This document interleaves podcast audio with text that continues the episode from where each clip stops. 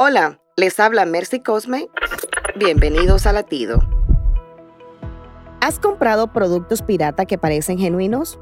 En la vida espiritual también experimentamos piratería. Hay quienes hablan con un lenguaje tan profundo ofreciendo alivio temporal basado en ideologías que nos incitan a confiar solo en nosotros mismos y en nuestro potencial.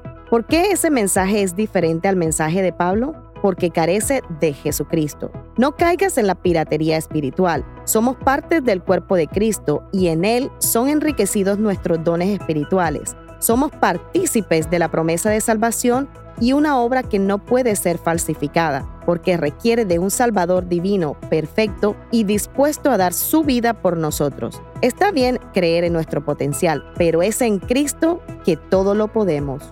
Para escuchar más latidos, visita salvationarmyradio.org.